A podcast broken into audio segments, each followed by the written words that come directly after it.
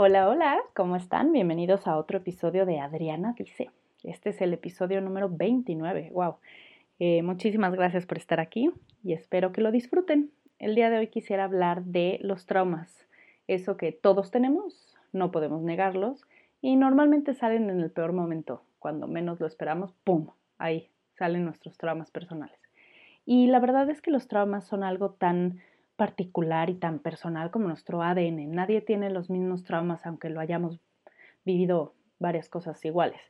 Eh, pero hoy quiero hablar de cómo tenemos esto, estas uniones basadas en el trauma, de los trauma bonds, cómo vivir una situación traumática en cualquier tipo de nivel te une a una persona. Entonces yo sé que hay traumas muy fuertes, como puede ser, bueno, creo que para todos la pandemia fue un trauma en muchos sentidos.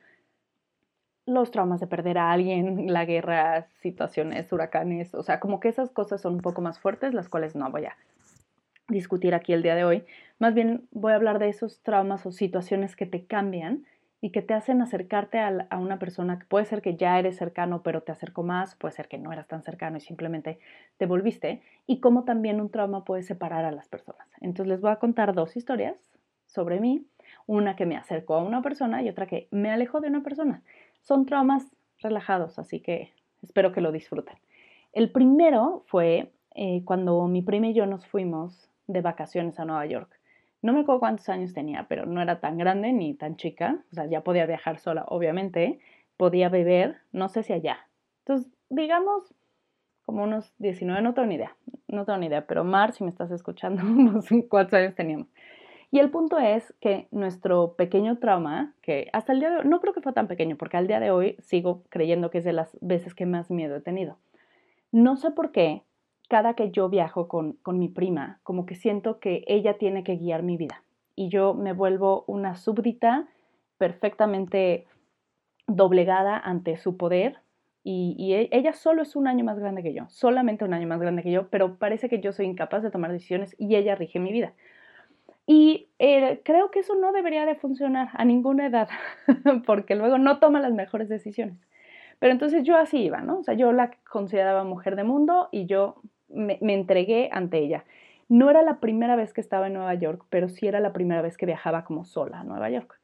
Entonces el punto es que estábamos, eh, íbamos mucho a Brooklyn, nos estamos quedando ahí, entonces teníamos que tomar mucho el metro. Obviamente estoy hablando de una época antes de que tu celular tuviera internet todo el tiempo.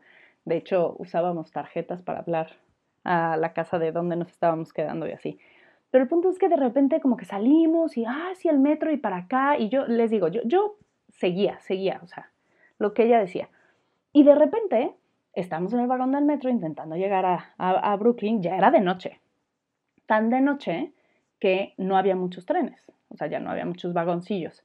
Pero nos subimos a uno, no sé si la parada se nos pasó, no sé si agarramos uno mal, no tengo ni idea. Solo sé que se empezó a vaciar y vaciar y vaciar.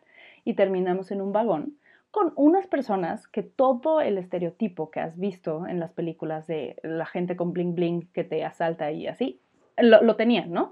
Entonces, pues nosotras, al final mexicanas, como no nos queríamos dejar llevar por, por vamos a morir por unos raperos aquí en, en Nueva York.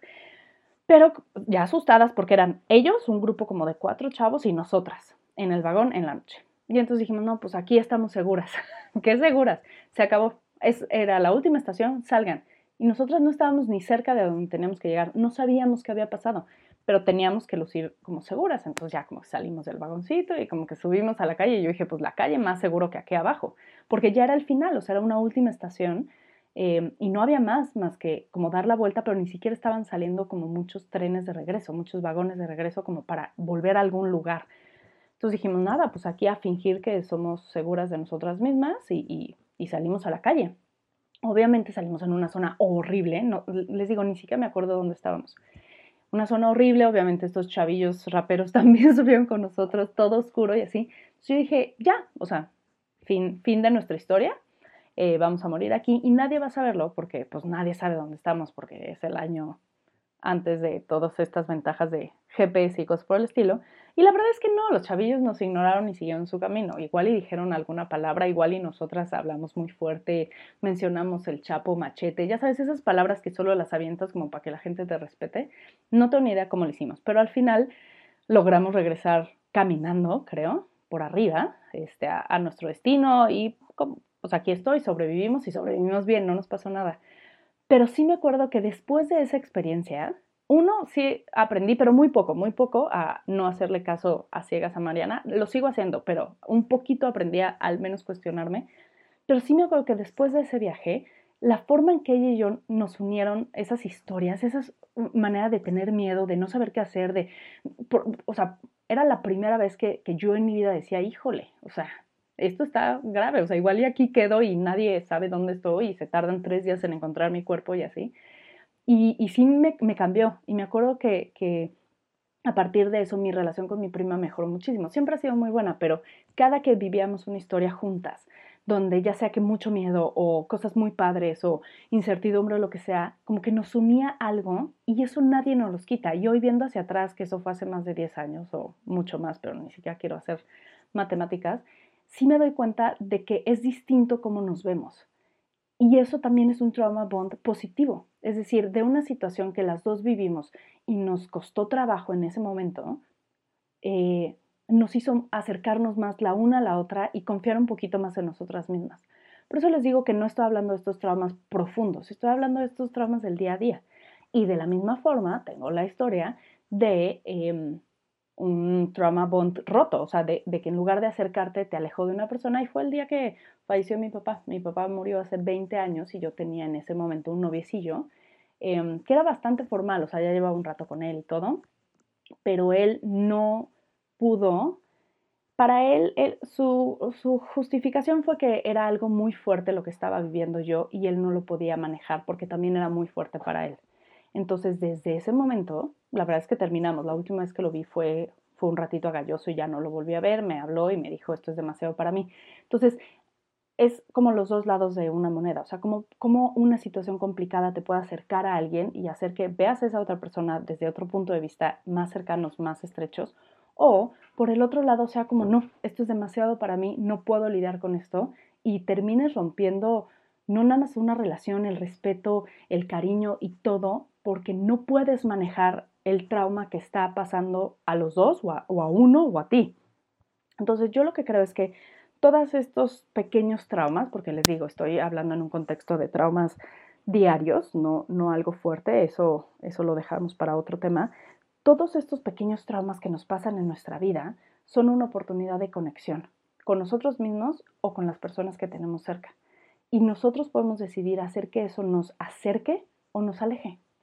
Entonces, yo los invito a que vean cuántas veces sus relaciones personales han cambiado para bien cuando han vivido estas historias de mini traumas que, te acercan a alguien. Entonces puede ser que ya no hayas visto ese amigo de la secundaria desde hace 15 años, pero cuando se quedaron perdidos en Teotihuacán, lo, o sea, como que siempre los va a unir algo así. De esas historias donde los dos tuvieron miedo o donde los dos estuvieron asustados o donde los dos estuvieron sumamente felices. Esas historias que rompen tu vida y la marcan, pueden acercarte y unirte a alguien para el resto de la vida. Entonces, recuerden eso, si es necesario, busquen a esas personas y digan, ¿te acuerdas de esto? Y ya recuerden, porque todas son historias de supervivencia. O sea, al final estamos aquí y estamos haciendo nuestro mejor trabajo para tener una buena vida. Entonces, todas esas historias de traumas, mini traumas, son historias de supervivencia.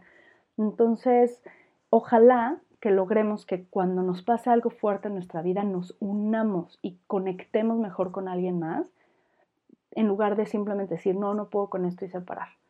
Entonces esa es mi invitación el día de hoy con esta pequeña historia de mi viaje a Nueva York y mi perdida en, ni siquiera creo que estaba en Brooklyn, o sea, yo creo que estaba en el Bronx, no tengo ni idea dónde estaba, pero sobrevivimos y Mariana y yo somos más unidas desde ese momento y desde muchos otros momentos más y no sean como ese noviecillo que tuve que, que simplemente el trauma o el miedo a emociones fuertes, a dolor y así es demasiado para ti y entonces decides romper esa conexión con alguien. Sean mejores que eso.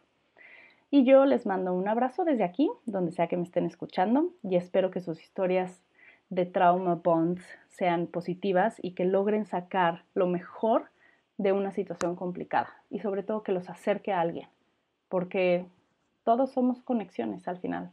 Nuestras conexiones con nosotros y con los otros es lo único que tenemos. Muchísimas gracias por haberme escuchado, espero que estén muy bien y nos escuchamos muy pronto. Cuídense, bye.